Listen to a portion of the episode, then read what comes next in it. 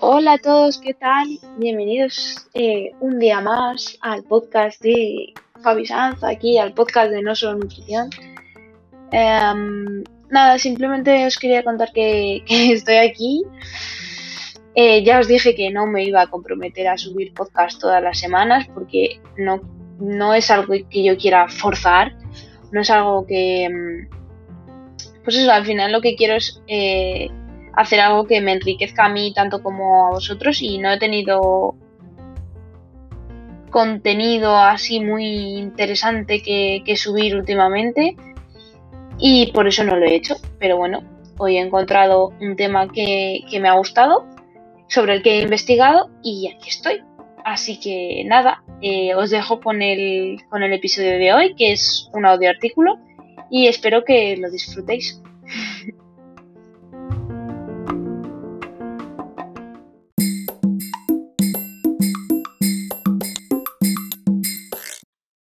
Hola. Vale, eh, sí, creo que necesito comprarme un micrófono para el podcast. Pero bueno, em, es lo que hay. Eh, de momento voy a seguir así con los cascos, espero que me escuchéis bien. Y nada, vamos hoy con el artículo de hoy que se llama Beneficios del selenio para la salud. Em, ¿por, qué, ¿Por qué ha surgido este artículo? Pues resulta que, que yo he estado, em, vamos, que el otro día básicamente fui al, al Lidl y me encontré que había nueces de Brasil y dije, ay, qué bien, nueces de Brasil que tienen selenio. Y bueno, la persona que me acompañaba me dijo, hombre, pero eso es venenoso, ¿no? En plan, no compres eso que tiene selenio. Dije, a ver, eh, el selenio es un oligoelemento esencial. Y claro, en realidad dije, jolín, es que esto a lo mejor la gente no lo sabe, no sé cuánta información hay por ahí eh, hablando del tema, eh, voy a investigar. Porque yo en realidad, claro, sabía que tenía selenio, tenían selenio, pero no sabía muy bien cuál eran las necesidades del selenio, no, no había leído nada acerca de, del selenio como tal, sí que sabía que, es recomendable que, que, las personas con hipotiroidismo tengan cuidado con él, pero no sabía más además de esto. Y me puse a investigar, eh, bueno, a leer en PubMed y tal. Y la verdad que me, eh, me he dado cuenta que me, que me lo paso bien, que me gusta eh, leer sobre esto y, y, escribir artículos y también utilizarlo para hacer herramientas para mis asesorías. Por lo tanto, me parece una cosa muy útil. Así que bueno, pues lo, lo iré haciendo más a menudo que, que lo había tenido aparcado un tiempo, pero la verdad es que me parece una cosa que me hace crecer mucho como profesional, así que voy a seguir dándole, dándole caña. Em, vale, pues nada, lo que, lo que os estaba contando es que el selenio es un oligoelemento esencial, es decir, que se debe ingerir en nuestra alimentación para poder mantener eh, pues, adecuadamente la salud. Pero bueno, como ocurre con todo, es un elemento que puede producir eh, diversos problemas de salud, tanto por exceso como por defecto. Esto lo vemos también en, otros elementos como pueden ser las vitaminas, eh, que claro, que pueden producir problemas por hipovitaminosis o por hipervitaminosis, es decir, tanto por exceso, o sea, por defecto como por exceso, ¿no? Vale, entonces, ¿cuáles son las funciones del selenio en el organismo? Pues bien, es un oligoelemento que presenta funciones esenciales como pueden ser eh, centro activo de la glutatión peroxidasa, que es una enzima que tiene como función principal proteger a las células del daño oxidativo que produce nuestro propio organismo de manera endógena. Y la encontramos en, la sangre, el hígado, el tracto gastrointestinal, el epidídimo y el epitelio olfativo. Eh, vamos, que tiene función eh, principalmente antioxidante. Eh, luego también forma parte de la yodotironina desyodasa, que, que es aquella enzima que, que transforma a, la, hormona T4, que es la forma en la que se almacena esta, esta hormona en el organismo, en la forma activa que es la hormona T3, mediante la desyodación, o sea, retirándole una molécula de yodo.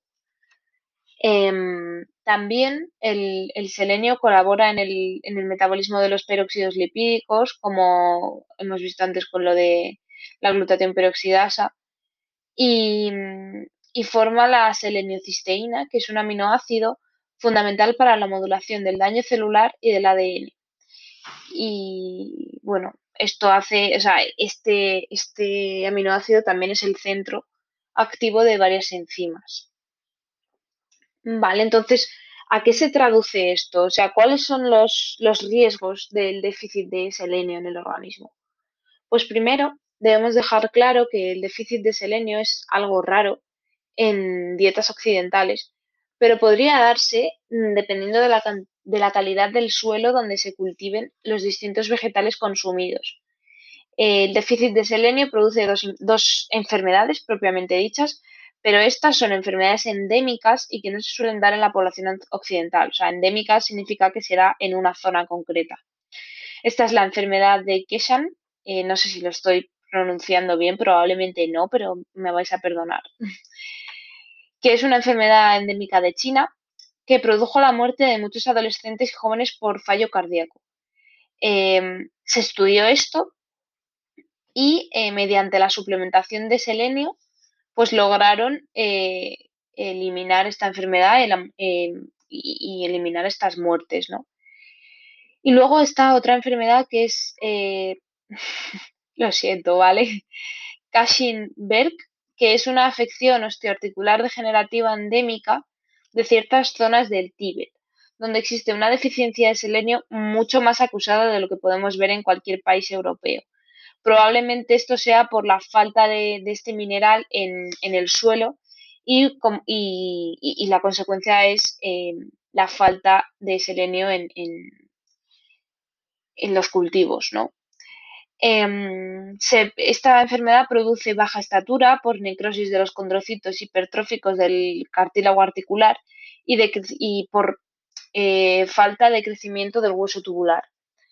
En distintos estudios se dice que esta afección puede ser producida únicamente por déficit de selenio, pero en otros se ha visto que puede darse por la implicación de este oligoelemento en el sistema inmune y, y la acción de ciertas micotoxinas, es decir, que se da por la acción de una micotoxina de la que el cuerpo no es capaz de defenderse por el déficit de selenio. Eh, estas dos enfermedades se producen cuando encontramos niveles de selenio realmente bajos. Además de las mismas, en Occidente puede aumentar la probabilidad que tenemos de sufrir distintas patologías que se relacionan con niveles bajos de selenio. Eh, como por ejemplo, bueno, os voy a contar algunas a, continuación, aunque tenemos que tener en cuenta que esto no se va a dar solo por el déficit de selenio, sino que se va a dar pues por el conjunto de los hábitos de vida en general. Una dieta que no tenga suficiente selenio probablemente no sea una dieta completa en el resto de, nutrientes, ¿no? Vale, pues tenemos por ejemplo el cáncer.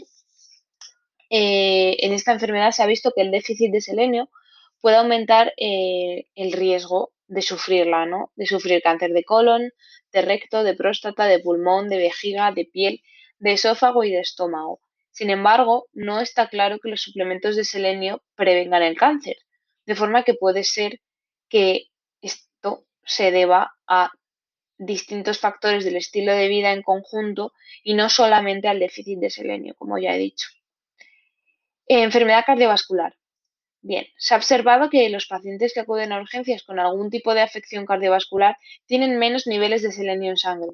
Sin embargo, hay, controversia con, relación, eh, con la relación que hay entre el selenio y el riesgo cardiovascular, aunque tendría sentido que, esta relación existiese eh, debido a lo que hemos comentado antes, que es la función que tiene el selenio en la enzima, bueno, en las enzimas glutatión peroxidasa. Eh, deterioro cognitivo. Los niveles de selenio en sangre disminuyen a medida que una persona envejece. Por este motivo se está estudiando si los niveles afectan al deterioro cognitivo. Algunos estudios indican que esto podría ser así, pero en otros no encuentran este vínculo eh, niveles de selenio-memoria. Enfermedad tiroidea. El selenio cumple un papel fundamental en la función tiroidea. Varios estudios sugieren que mujeres con bajos niveles de selenio y yodo pueden desarrollar problemas de tiroides, pero no está claro que los suplementos puedan reducir el riesgo de esta enfermedad. Em, vale, hablando un poquito del selenio y su papel en el envejecimiento, tenemos que saber lo primero que, qué es el envejecimiento, ¿no? Pues el envejecimiento es el daño celular acumulado en respuesta al estrés asociado al estilo de vida y nos hace vulnerables a distintas patologías. En la actualidad, sabemos que factores como el estilo de vida y la alimentación pueden reducir este daño celular. Además, algunos oligoelementos como el selenio tienen la capacidad de modular la velocidad con la que se acumula el daño celular en el tiempo, por lo que éste podría tener eh, potencial para influir en la prevalencia de enfermedades crónicas, gracias a su implicación en la, respuesta inmune saludable, la regulación de la inflamación, eh, la protección contra algunas formas de cáncer y posible reducción de enfermedades cardiovasculares. Además, como hemos comentado, es esencial para el correcto funcionamiento de la glutatión peroxidasa, que, que, elimina los radicales libres y tiene funciones en la modulación del ADN por lo que mantener unos niveles de selenio adecuados puede hacernos ayudar a eliminar o a reducir este envejecimiento celular.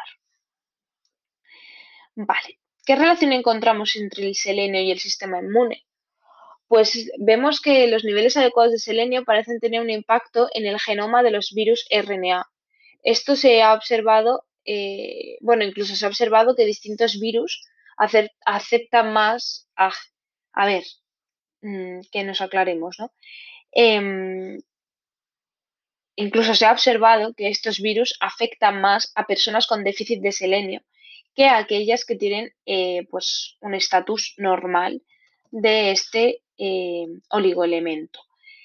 Eh, por otro lado, en un estudio em, se ha visto que em, que los pacientes con VIH tienen 20 veces más probabilidad de morir por esta enfermedad si sufren déficit de selenio.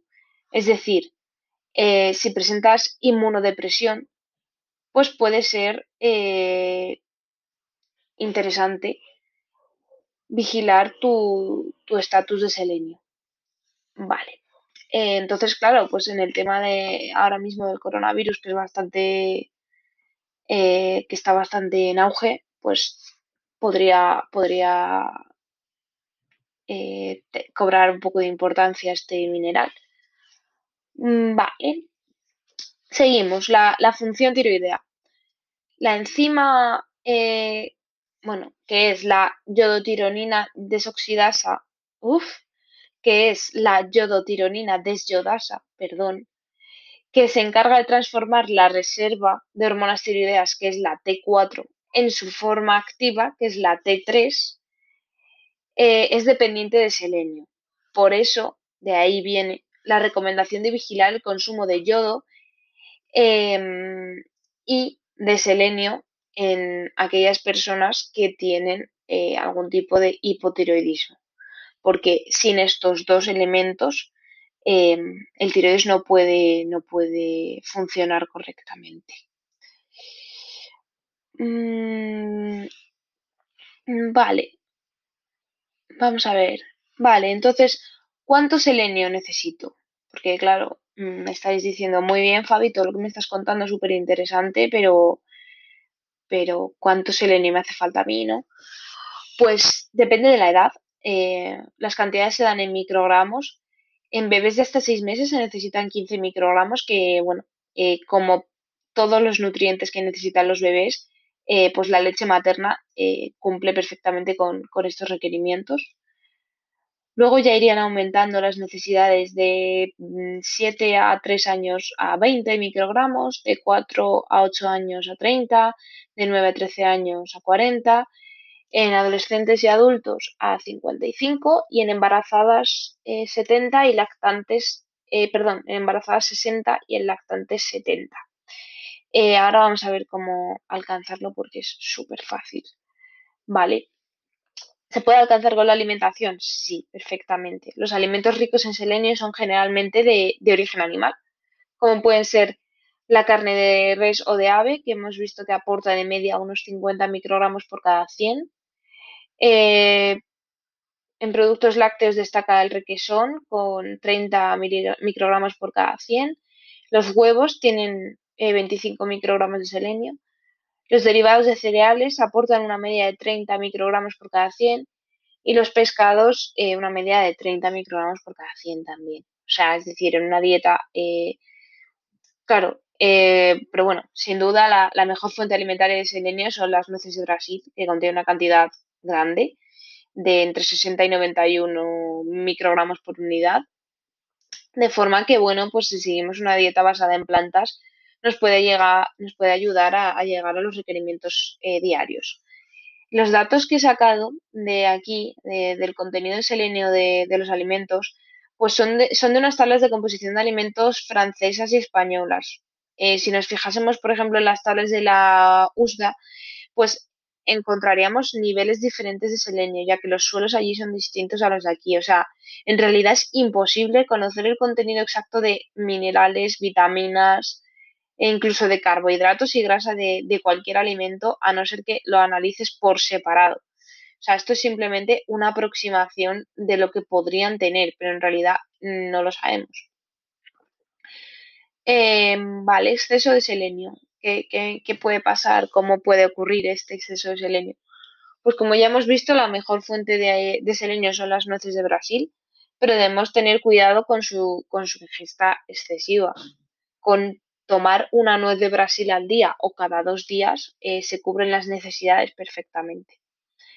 El exceso de selenio se daría eh, con las siguientes cantidades. En bebés de hasta 6 meses, 45 microgramos en bebés de 7 mm, a 12 meses 60, en niños de 1 a 4 años 90, en niños de 4 a 8 años 150, en niños de 9 a 13 años 280 y en adultos y adolescentes 400.